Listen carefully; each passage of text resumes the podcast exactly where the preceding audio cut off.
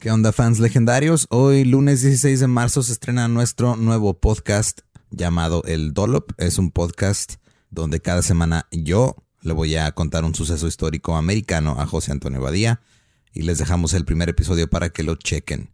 Suscríbanse en sus plataformas favoritas de podcasts como El Dolop y síganos en redes también como El Dolop. Se escribe con doble L, Toyop, pero se pronuncia Dolop. Estás escuchando El Dolop, parte de All Things Comedy Network. Este es un podcast de historia americana en el que cada semana yo, Eduardo Espinosa, le contaré un suceso histórico americano a mi amigo José Antonio Badía, que no tiene idea de lo que va a tratar el tema. Ni idea tengo. Ni que tenía que decir esa parte de él. Tampoco.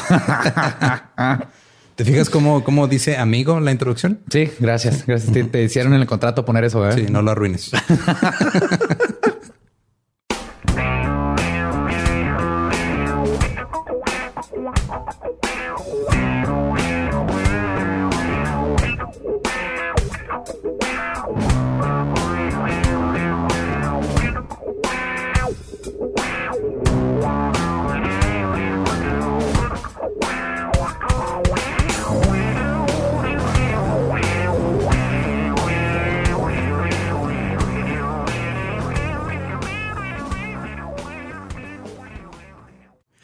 Muy bien, ¿estás listo?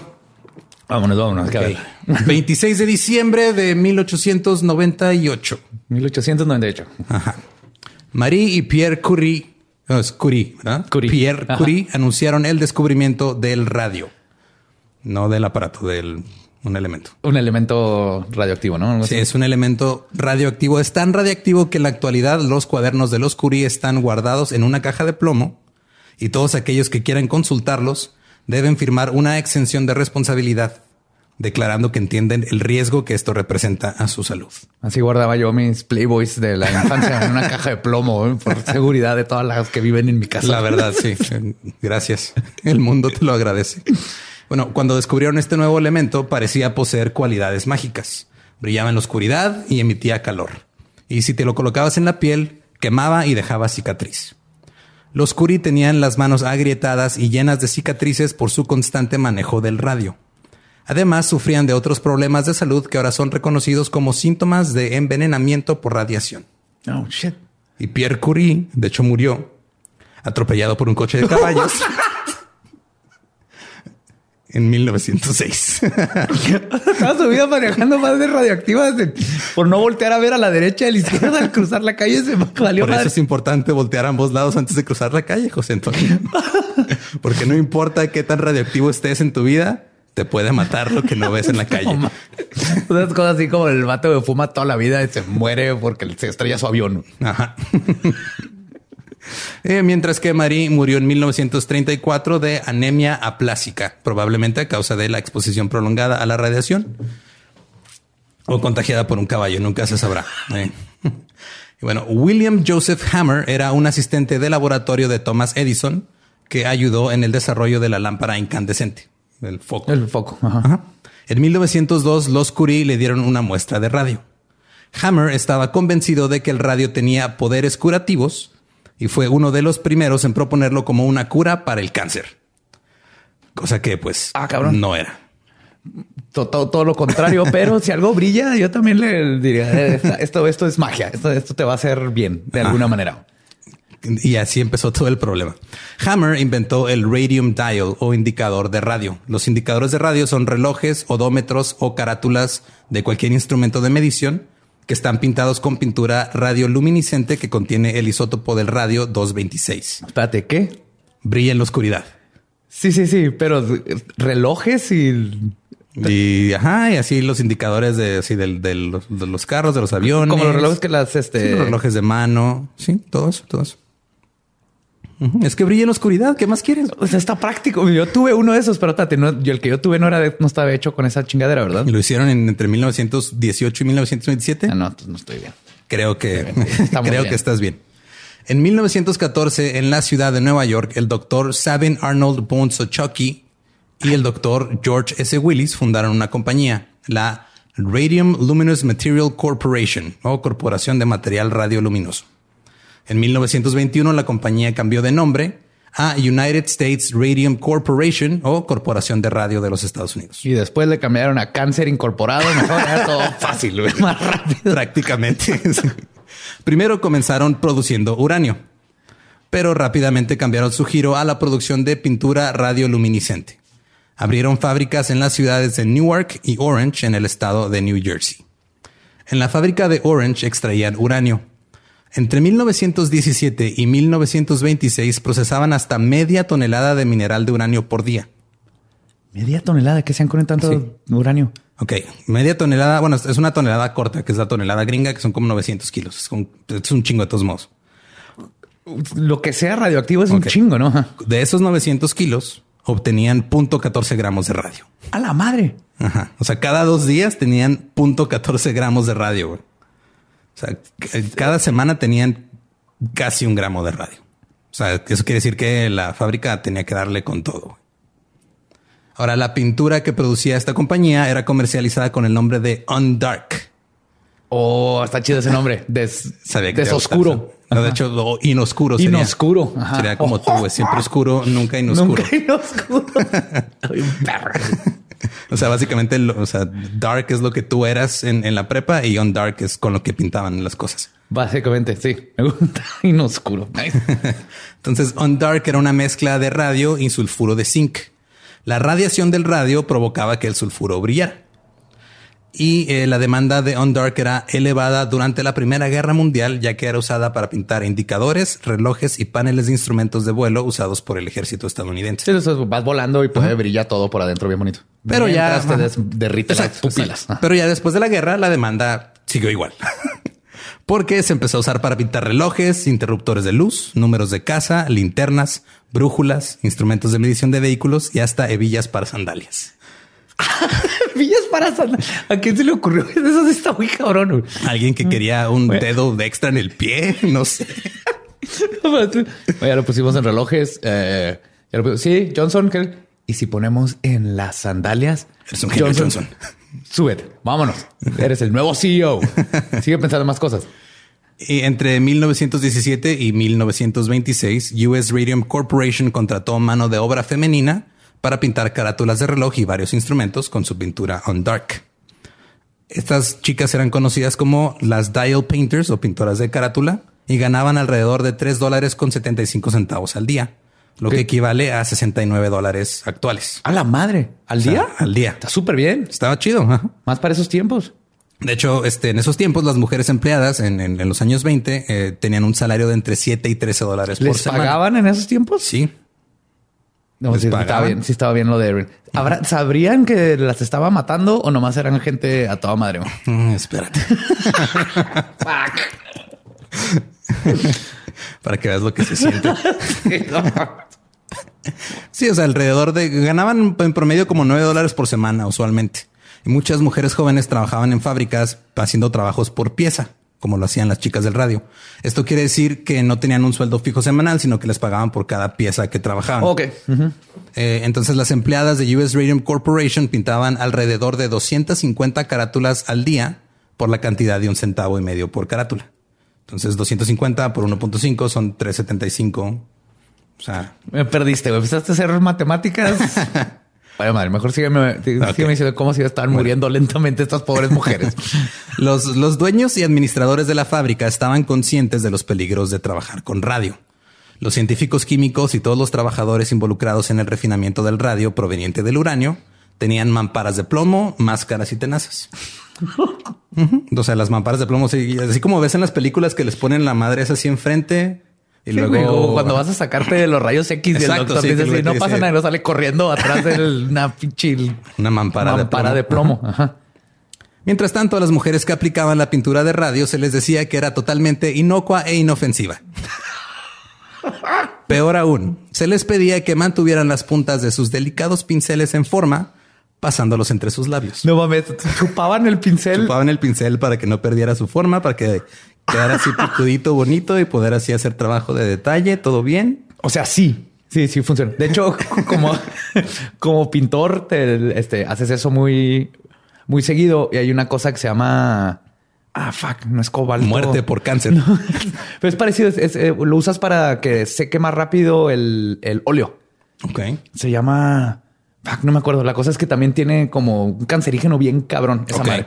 Y entonces, como siempre estás con los pinceles y te lo estás metiendo a la boca, puede ser muy malo.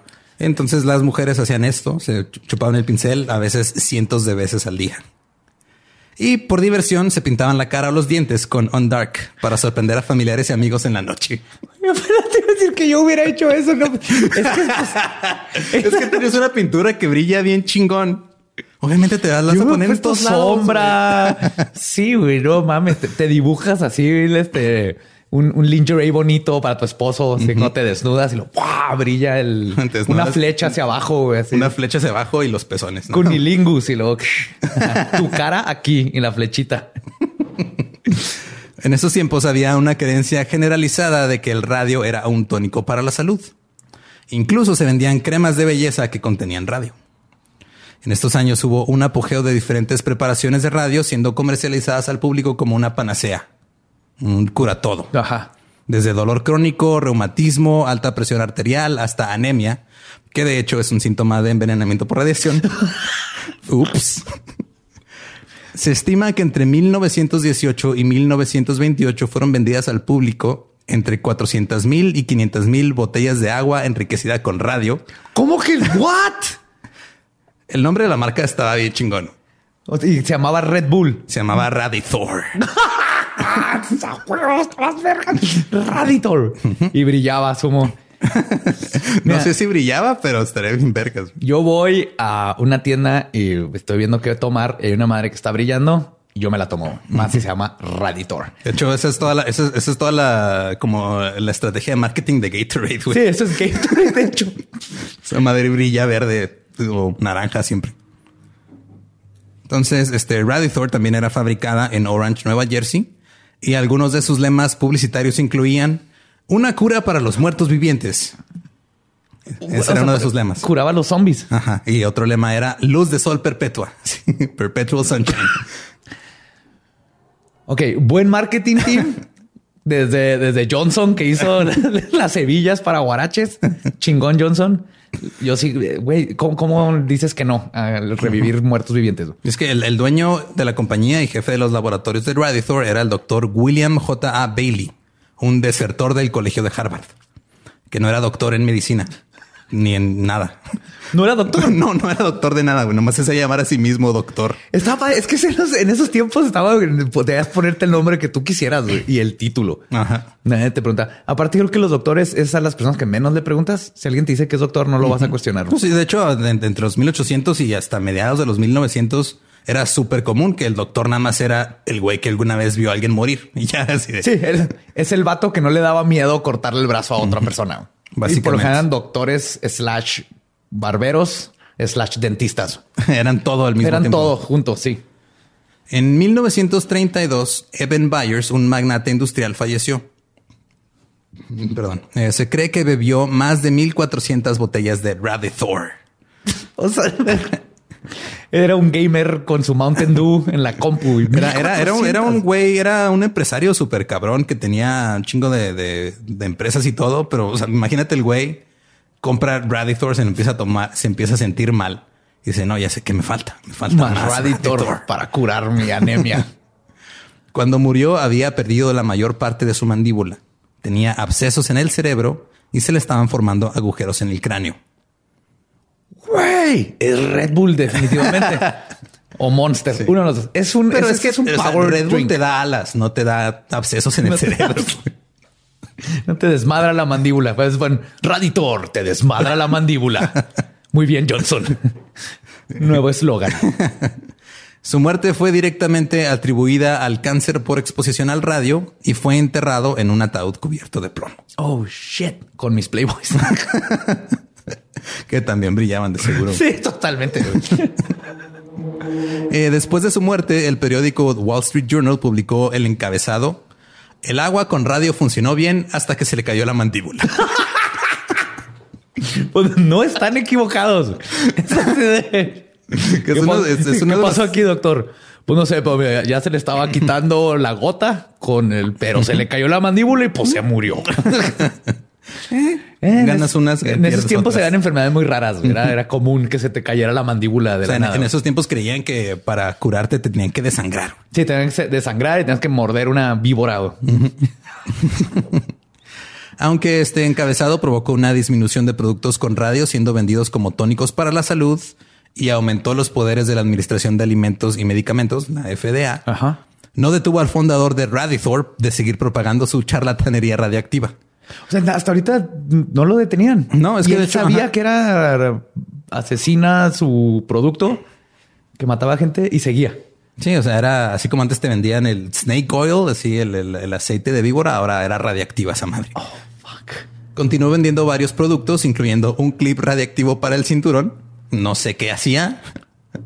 ¿Para cuál cinturón del pantalón? ajá, para el cinturón ¿Cómo que qué hacía? Espinosa, era para que le vaya a tus guaraches.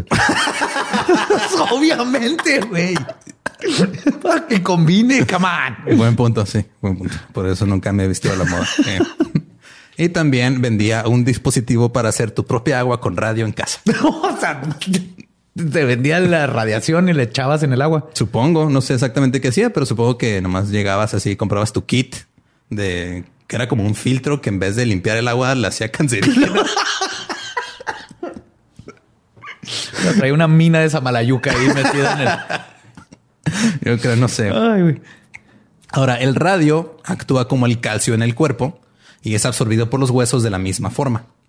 Esto quiere decir que para muchas mujeres que se dedicaban a pintar carátulas, las primeras señales de que algo estaba mal consistían en desprendimiento de los dientes o fracturas en la mandíbula. O sea, sí, pues están chupando, se estaban madreando todos los huesos. Pero como solo estaban ingiriendo cantidades residuales de radio, pasaron años antes de que los síntomas de esa enfermedad por radiación se manifestaran. En muchas ocasiones ya estaban cambiado de trabajo. O sea, como era, era tan leve, era tan poca la radiación que les, estaba entrando, no, no se manifestaba rápidamente. Entonces era como, era como muy, muy, este, muy lenta la degradación de, sus huesos. Sí, sí, no pasaba nada hasta que después de 10 años estaban en el brunch y la conversación era así. ¿Cómo estás? Me esa mandíbula para tomarme la mimosa.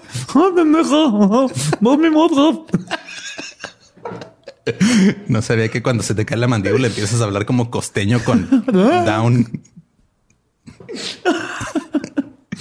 Radio está cabrón. Cuando empleadas actuales y antiguas de la fábrica empezaron a reportar enfermedades misteriosas, la compañía invitó a los expertos en higiene industrial Cecil Drinker, Catherine Drinker y William Castle a visitar la fábrica. Los tres eran miembros de la facultad de la Escuela de Salud Pública de Harvard y la compañía asumió que refutarían los efectos dañinos de la pintura on dark en las empleadas de la fábrica. Porque obviamente, pues...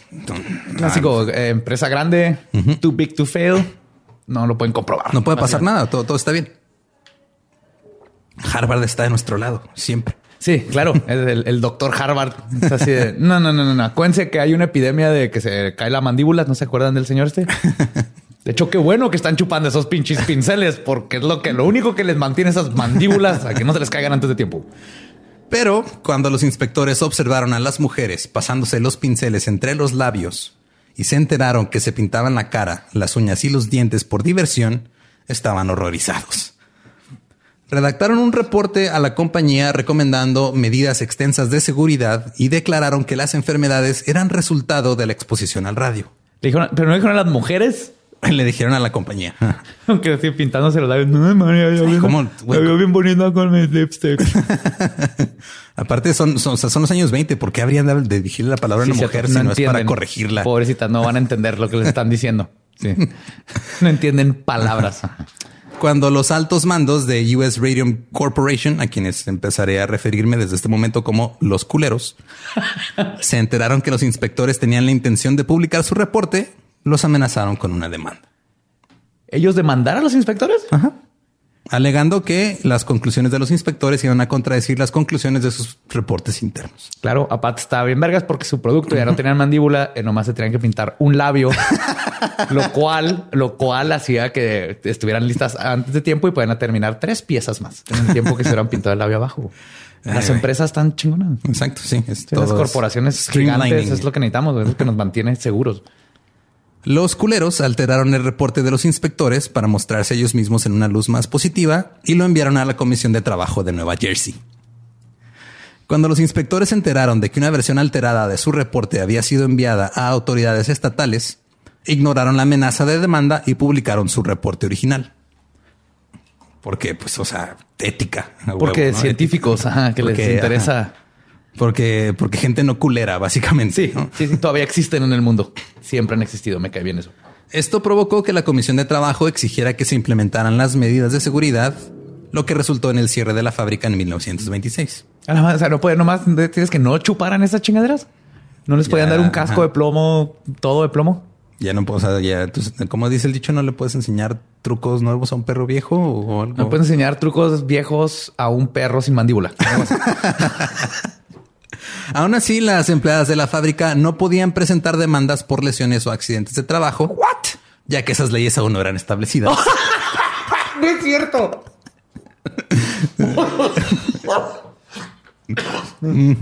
¿Sabes qué, María? Deberías de demandar a estos cabrones, pero esto se me acaba de ocurrir, todavía no existe, así que no vamos a poder. Perdón. Pero no hay nada más que podemos hacer, abogado. No, se me acaba de ocurrir unos 10 años. Ya van a haber demandas a cuando te jodan en el trabajo. Ok, me espero a ver si no me muero antes. se te ve bonito el labio de arriba. Aparte que las leyes todavía no estaban establecidas, la seguridad industrial les valía madre a las empresas en esa época. No, no, pues es que era una pinche empresa. tenías, era como en la revolución industrial cuando empezó que el, sí, más o menos las máquinas cortaban dedos y perdías piernas y todo. Y era de whoops, gajes del oficio, gajos del oficio. Una de las primeras empleadas de la fábrica en presentar síntomas severos de envenenamiento por radiación fue Amelia Magia. Amelia trabajó para los culeros durante cuatro años. Durante su último año en la fábrica se quejaba de cansancio constante, dolores en las articulaciones, sangrado bucal y pérdida acelerada de peso. Creo que la última, de la última no creo que se haya quejado, creo que... Ese fue...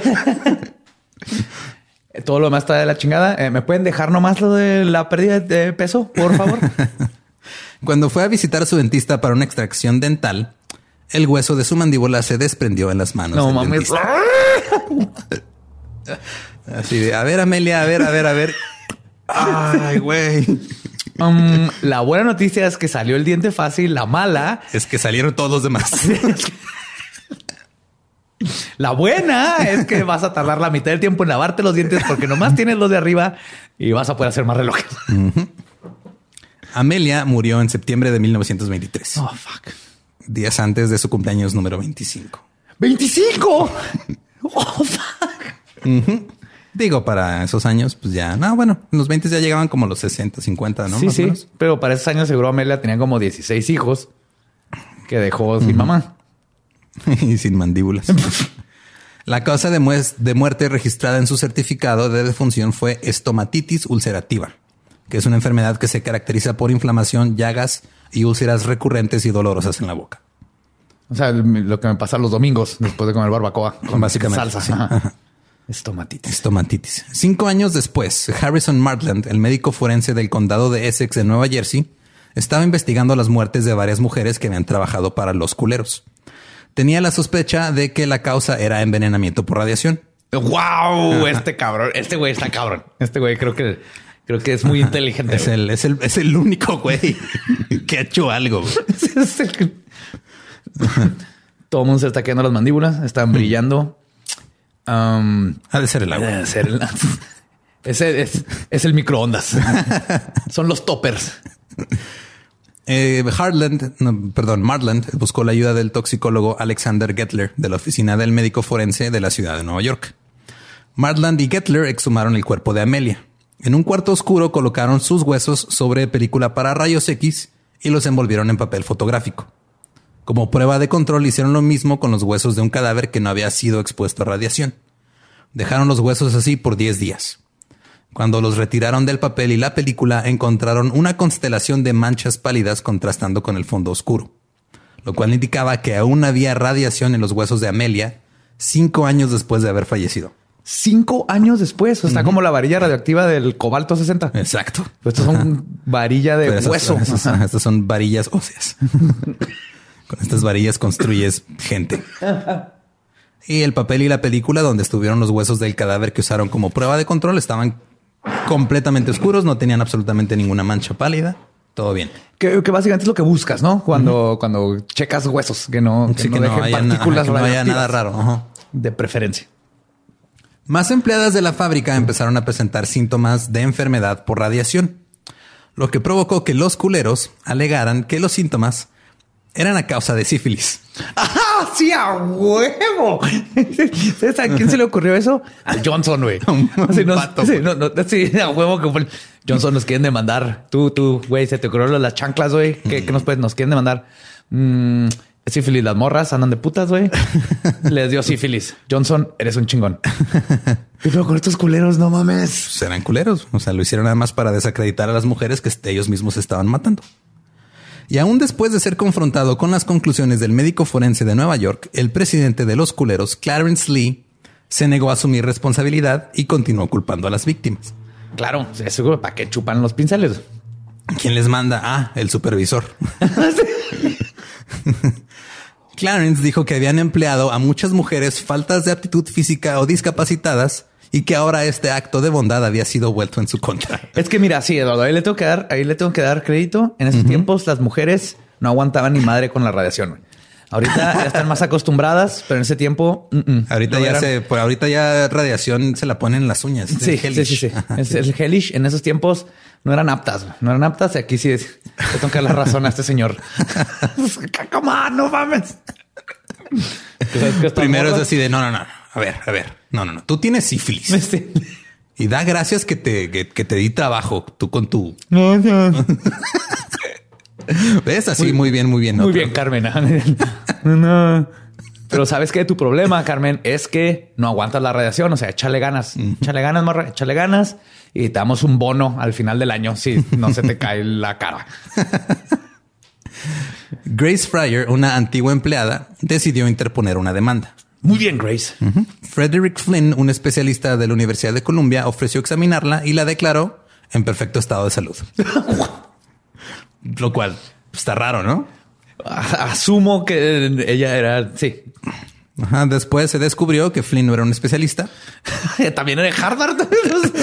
sino era un toxicólogo en la nómina de los culeros. Todo esto Como pueden ver, mi paciente aquí está perfectamente bien. Eh, la falta del ojo izquierdo, eso es normal. La tercera pierna es algo congénito. Que... Es algo que se ve en las mujeres quedadas de 21 años. Sí, en Obviamente el tercer brazo es por sífilis, porque ya ven cómo son las mujeres en estos tiempos, ¿verdad? ¿Verdad que sí, vatos? ¿Verdad que sí? Sí, a huevo, sí. a huevo. Ay, güey. Todo esto era parte de una campaña coordinada por los culeros para ocultar los impactos en la salud de sus antiguas empleadas ellos tenían contactos porque eran contratistas del gobierno en materia de defensa. O sea, les daban pintura para los aviones y todo este pedo. Entonces tenían contactos o eran poderosos. A Grace le tomó dos años encontrar un abogado porque nadie quería involucrarse en la situación. En la situación o no quería acercarse a una mujer radioactiva. Mm, creo que las dos. Pero no mames, es lo mismo que pasa ahorita. Estamos en el tienes, conoces gente en el gobierno, entonces eres un empresario y ah, tienes contactos y haces lo dinero, que la gana. Raymond Berry, un joven abogado de Newark, interpuso la demanda en 1927. Ya fue el que dijo, va, se arma. Cuatro mujeres más se unieron a la demanda. Cada una buscaba una indemnización de 250 mil dólares. Y las cinco juntas fueron conocidas como The Radium Girls, o las chicas del radio. Las cinco eran Grace Fryer, Edna Husman, Catherine Chow y las hermanas Quinta McDonald y Albina Larice, que a su vez eran hermanas de la difunta Amelia. Oh, no mames, ok. O sea, Quinta, Albina y Amelia. O sea, Albina así se llamaba, no quedó Albina por, por la radiación. o sea, no, no era una condición. Es más un tono azul que albino, pero bueno, Go Radium Girls. Quinta tenía las caderas fracturadas. Albina estaba postrada en cama y una de sus piernas era ahora cuatro pulgadas más corta que la otra. ahora no sé. Esto fue causa del. Sí. Lo que no sé es si le creció más una pierna o la otra se encogió, güey. No, no, no queda claro. es lo que te iba a preguntar. No sé que sea más probable. Voy, a asumir que una se encogió. Porque si te si, absorbían los huesos. Sí, no como, como osteoporosis y eso. que te haces más chiquito por los huesos. Sí. Supongo. Pero se le vean fabulosas sus piernas con sus guaraches radiactivos. ¿Me das, me das nada más un zapato de plataforma, por favor. No, el otro normal. con su hebilla brillante. Por Un- favor. uno de piso y uno de plataforma. Edna Husman a duras penas podía caminar y su cabello aún brillaba en la oscuridad años después de haber dejado la fábrica. Ok, eso está bien vergas. Eso está bien vergas. Qué culero que la- le, está, le está comiendo el cerebro por adentro y metiéndole ideas de que necesita tres gatos en la casa, aparte de los 16 que ya tiene, pero está bien vergas que brilla su cabello. Eso sí, está chido. La neta, eh, hemos, hem- hemos pagado porque nos hagan eso. Sí. Cuando solo teníamos que intoxicarnos con radio. Y Grace Fryer trabajaba en un banco con una órtesis metálica que iba de su cuello a su cadera para dar soporte a su columna. Oh shit, o sea, de plano la, la columna ya. Que de hecho aprendí una palabra, órtesis. No sabía que se les decía así a los que son soportes externos. La prótesis es como Oh. integrada, la órtesis es por fuera. Got it. Ya. Sí, sí, como esos que ves que tienen cuando te operan de la columna, que te ponen unos como clavos en la cabeza con una corona y lo va hacia la. Sí, eso se llaman es órtesis. Ajá. La mandíbula de Catherine Chow ya comenzaba a desprenderse, como, como es tradición en estos casos. Una de las peores tradiciones de la historia, pero bueno. Eh, la situación de las chicas del radio estaba obteniendo difusión nacional en los medios y noticias de su lucha llegaron hasta Marie Curie en París. ¿Quién Oh, dijo? shit, Sí, todavía, todavía seguía todavía está viva. viva, O sea, se murió en el treinta y tantos, dije 34. No, atro- no atropellada por un coche de con caballos. Que las mujeres son inteligentes, así voltean a la derecha, a la izquierda. Curie dijo, sería muy feliz de dar cualquier ayuda que pueda y agregó, no hay ninguna manera en absoluto de destruir la sustancia después de que entra al cuerpo humano. Curie también estaba sufriendo los efectos de la exposición al radio. Güey, Marie Curie y las Radium Girls hubiera sido el equipo de, de superhéroes más bizarro del mundo. Marie Curie, Radium Girls. Ah. Una de con un patín. Y luego se la, avienta la mandíbula como un boomerang, güey. Regresa. Soy feliz. Le Tiene la pierna así, trae un, un patín en un pie y el otro no. Y la que brilla en el pelo. Pues, come on. Ay, güey. Los interminables retrasos para iniciar las audiencias del juicio provocaron indignación en las masas. Tanto los periódicos como la opinión pública estaban firmemente del lado de las chicas del radio y su deteriorado estado de salud provocaba compasión. El editor del periódico New York World escribió que los retrasos eran, cito, una condenable tergiversación de la justicia. No hay excusa posible para tal retraso. Las mujeres están muriendo. Si alguna vez un caso exige pronta resolución, es el caso de las cinco mujeres enfermas que están peleando por unos miserables dólares para aliviar sus últimos días en la tierra. Fuck. No, sí, claro. O sea, es que aparte el, lo, el dinero es lo de menos. O sea, que ese dinero se lo van a dar. Están condenadas a morir. O sea, Ujú, está- o sea, ya- ya- hasta nomás por, por, por ser un ser humano con poquita compasión es sí, tomen esta lana. ya ni la van a disfrutar el dinero. No se trata de dinero. No, o sea, aparte, ¿en, en- qué se lo van a gastar? Ya no pueden comprar más sandalias de radioactivas. Ay, es que ¿sabes? sacaron un nuevo filtro para agua que le pone radio y lo quiero poner en mi casa. Que es un, un filtro de Instagram que te, brillen los ojos. güey. Eh, desde los tres años que se había interpuesto la demanda, habían fallecido tres empleadas más de, de los culeros. O sea, en, en el tiempo en el que pusieron la demanda y, y- y llegó a audiencias, Tres más. trece. Trece. Tres empleadas más habían. ¿Sabes que, el- que 13 es mala suerte que se te mueran? Nada en, más. una, 13. en una empresa. Ajá, si sí, se güey. mueren 14 o, o hay 12, pedo. la libraste. Eso es normal. Eso es normal en una empresa que hace esta chingada. Eso es normal. Pero 13, ese es mal augurio. Es mal augurio. Acuérdense.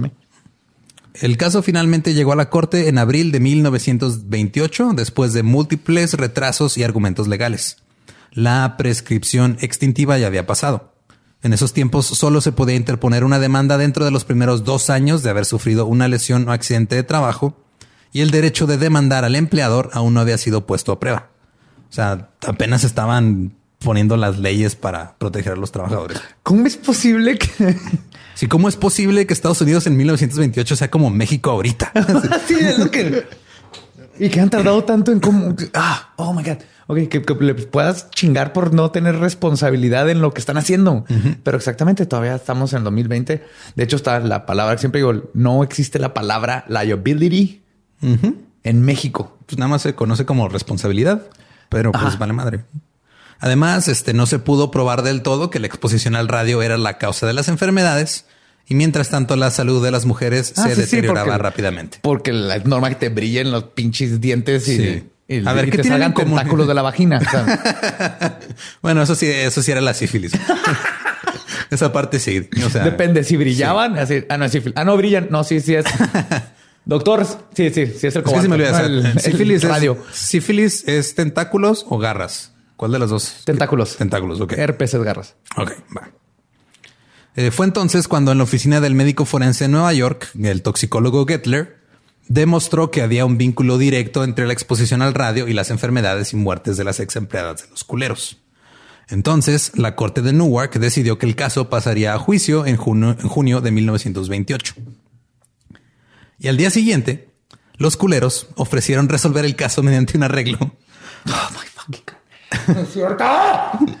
que ofrecía 10 mil dólares a cada una de las cinco mujeres, que equivalen a 137 mil dólares actualmente una pensión de 400 dólares al año, que son 8200 dólares ahorita. ¿Pensión para quién? ¿Para ellas? Para ellas. Ajá. Y cobertura vitalicia. Pues sí, yo tengo la así. ¿Cuánto quieres tu pensión? Pues cuánto les queda de vida. Pero también ofrecieron una cobertura vitalicia de todos los gastos médicos.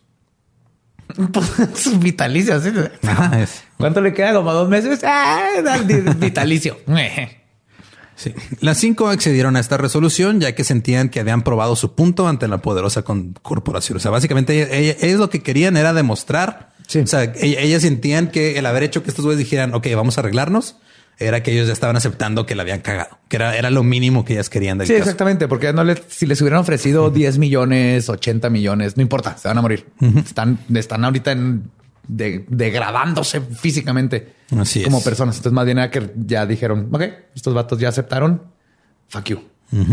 Y lo cerraron para siempre y el mundo es hermoso desde ese día. Claro, sí.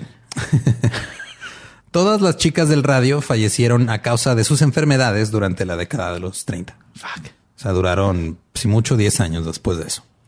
Lo que sí es que eh, las chicas del radio dejaron un gran legado a través de su sufrimiento y su lucha su caso estableció el derecho de los empleados individuales a demandar a su empleador por lesiones y accidentes de trabajo. Ok. Tuvimos que hacer Ninja Turtles humanos radioactivos para que a alguien se le ocurriera y se estableciera legalmente, bueno, en Estados Unidos por lo menos, que puedes demandar a tu empleado. Em, empleador. Empleador. Tu empleado puedes demandar a tu empleador por este, llenarte de, radiación. Chingaderas y que te da tentáculos de la vagina. Fuck. Eso se tardaron. O sea, eso tuvo que pasar. Tuvieron que morir un chingo de mujeres. De una forma horrenda. Ajá. Lentamente, dolorosamente. Para que dijeran, mm, creo que, creo que tal vez este, se nos pasó algo aquí. ¿Qué se nos pasó? Y creo que debemos de poner la, forma en que si se nos pasa la mano, eh, que nos puedan demandar. Yes. Y bueno, en 1949 el Congreso de Estados Unidos aprobó un proyecto de ley haciendo indemnizables todas las enfermedades y accidentes de trabajo. Este proyecto también extendía el tiempo en el que el empleado podía descubrir una enfermedad y hacer un reclamo. O sea, porque antes eran máximo dos años. Ahora pues, te puedes, a lo mejor te pasó un accidente en, alguna empresa que te jodió algo en la espalda, no te diste cuenta hasta tiempo después que no puedes cargar a tu nieto y, pues ya puedes todavía demandar. Y, y eso es gracias a que estas cinco mujeres lucharon hasta que los culeros dijeron, ok, si la cagamos. Ahora, el, el, caso trajo consigo revisiones y condiciones más estrictas para las fábricas. Y aunque la pintura radioluminiscente siguió siendo utilizada hasta los años 60. no, ya me dio miedo mi reloj, güey. ¿Cómo que hasta los 60? Pero espérate, ¿cómo que te los demandas? Estás diciendo, esta madre le tumbó la mandíbula a la gente, pero puede seguir pintando relojes para los niños. Sí, pero los trabajadores ahora recibían entrenamiento apropiado y equipo de seguridad. Me vale madre los trabajadores. Qué peor con toda la gente que tenía calcamonías y relojes que brillan en los 60. Pues de hecho, en, te metes ahorita tú a eBay y buscas así este radium stuff. ¿Y te pues, venden? Todavía, es que, o sea, no son este no son tan dañinas para el, consumidor, o sea, para el que ya lo tiene ahí. El problema es estar trabajando directamente, con, directamente con ellas. Pero si este, o sea, es, es, un, es un nivel de radiación muy, muy, muy leve que no te va a chingar. Ya, ya, ya. Es como el botas de cocodrilo, no hay problema. Pero el vato que tiene que matar al cocodrilo a putazos, él está poniéndose en peligro. Ya tus botas ya está muerto, ya no te va a morder. Algo así. completamente acertada tu, analogía. Soy, buenísimo para analogías. Sí, o sea, hay este, hay, yo me he metido a buscar, hay vajillas, este, que brillan, no sé por qué están, este, el cristal. Y es constante, ¿verdad? No es, como las calcamonías que tienes que poner en la luz. No. Ese es otro foto. Sí, eso es este algo que primero absorbe la luz y luego ya como que la va. Y por eso deja de brillar. Cómo se llama el, material, pero sí, no es fotosensible, pero algo, algo así. Ajá. Y este, ahí también así puedes todavía, todavía hay aviones así de la Primera Guerra Mundial que pues, brillan las. O sea, lo, que hacía es de que no había, o sea, no, tenían tableros eléctricos, güey. Pues nomás lo pintabas así con esa madre y lo podías ver y podías ir a, a bombardear Prusia o no sé qué. Prusia. Mira, estamos aprendiendo historia americana, no europea. Pero entonces, a ver, entonces lo más triste es que el producto en sí está muy chingón y no es malo y ayudó porque no, sí, o sea, fue el primer como glow in the dark. Ajá.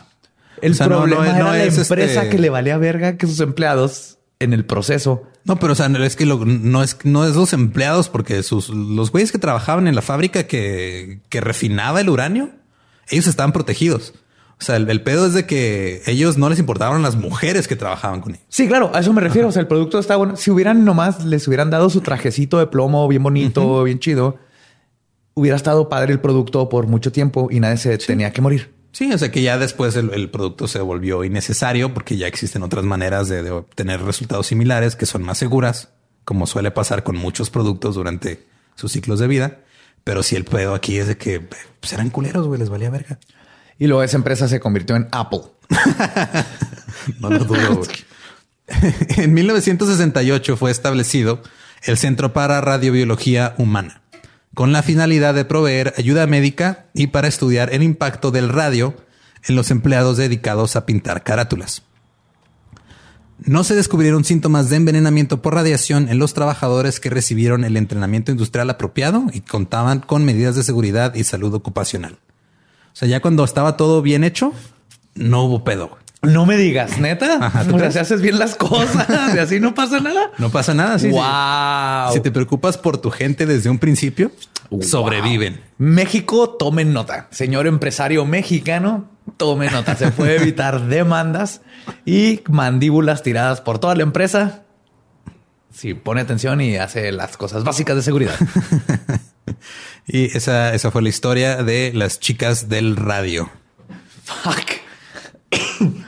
Pues estuvo muy impresionante para el primer episodio. No mames.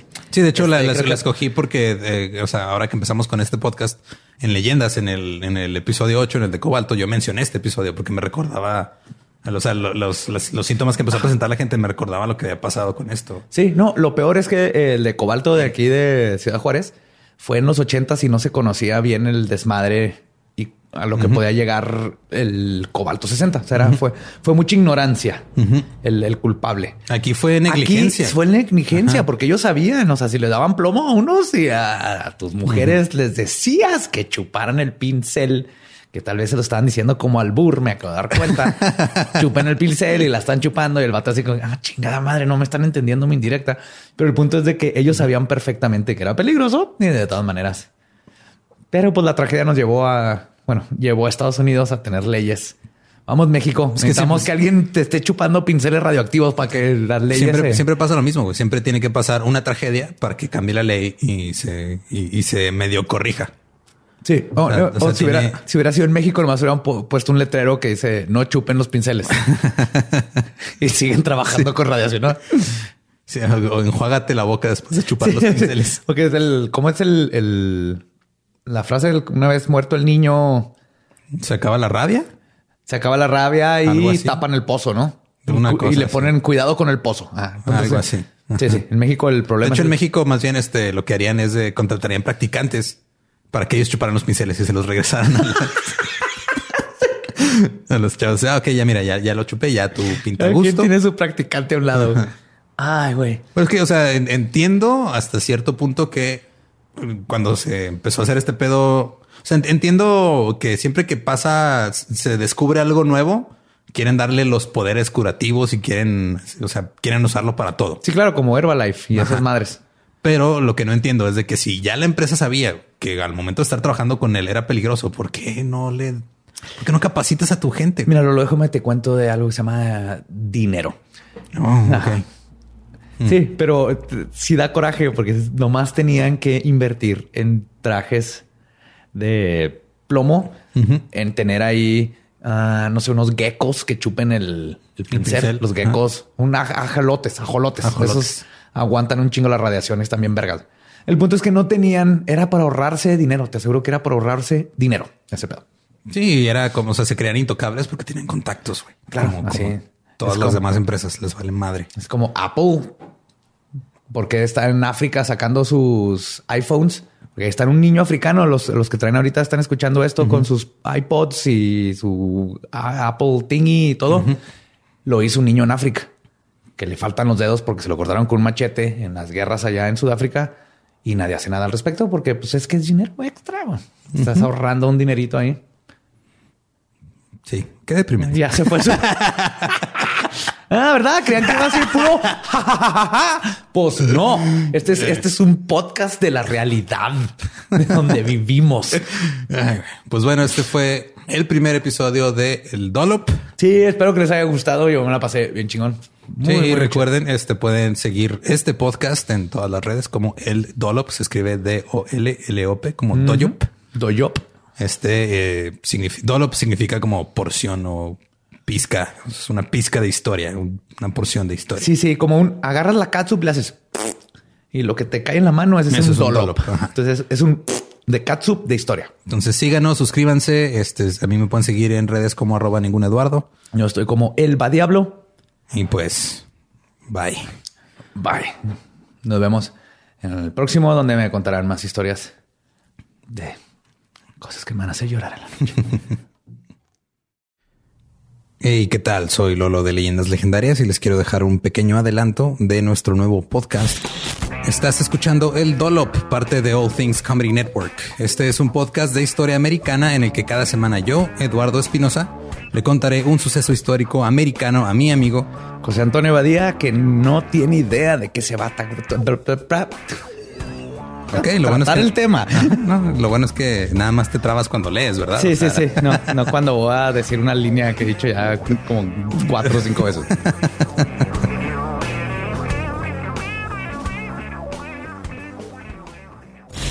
De joven comenzó a trabajar en barcos y en 1816 fue capturado por el pirata Jean Lafitte en la costa sur de Texas.